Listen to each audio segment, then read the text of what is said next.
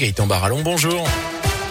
Bonjour Jérôme, bonjour à tous. Elle a une le protocole sanitaire encore allégé à l'école. Jean Castex, le Premier ministre, l'a annoncé hier soir aux 20h de France 2 avec une troisième version finalement depuis la rentrée la semaine dernière.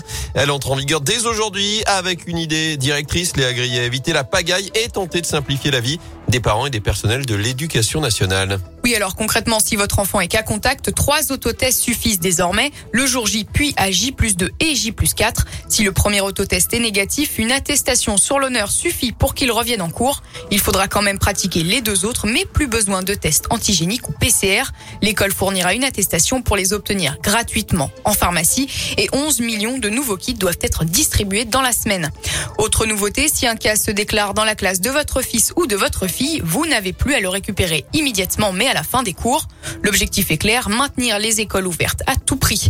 10 453 classes sont fermées actuellement. C'est 2% du total, a rappelé le Premier ministre hier. Il a d'ailleurs défendu cette politique de test en expliquant que l'abandonner reviendrait, je cite, à casser le thermomètre. Merci Léa. Notez que les syndicats ne sont pas forcément convaincus par ce nouveau protocole. C'est que cet appel à la grève, jeudi, il y aura des rassemblements à saint à Rouen et au Puy. D'ailleurs, notez ce mouvement de grève dès aujourd'hui dans les cantines et le périscolaire avec un accueil perturbé, parfois un pique-nique à prévoir pour les enfants. Ça concerne une dizaine d'écoles à saint Quatre crèches fonctionnent aussi partiellement dans la commune. On vous met le détail sur radioscoop.com.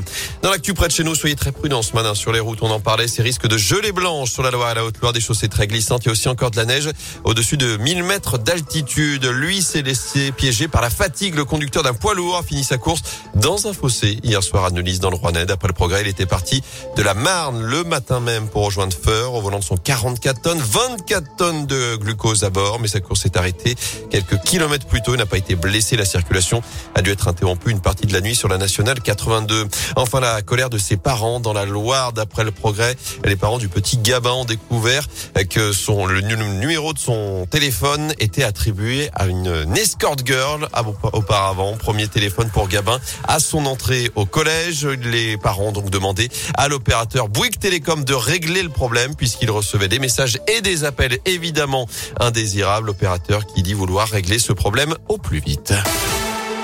En sport, Novak Djokovic de retour sur les cours. Le Serbe, numéro un mondial a été aperçu ce matin sur le cours central de l'Open d'Australie à Melbourne. Sa participation est toutefois toujours en suspens. Hier, il a tout de même remporté une manche de son bras de fer judiciaire avec le gouvernement quand un juge a retoqué l'annulation de son visa et lui a permis de sortir du centre de rétention. Il est resté quatre jours. Mais le gouvernement australien peut quand même toujours ordonner son expulsion. Enfin, pas de Paris-Nice cette année pour Julien Lafilippe. Le double champion du monde auvergnat ne sera pas cette année à Saint-Just-Saint-Rambert, notamment au mois de mars. Il a dévoilé son programme pour la saison avec tout de même un passage dans la région dès le mois prochain. Il participera aux boucles Dromardèche les 26 et 27 février. Premier gros objectif, les Ardennaises en avril avant de se projeter sur le critérium du Dauphiné, les championnats de France et le Tour de France cet été où il visera à nouveau des victoires d'étape.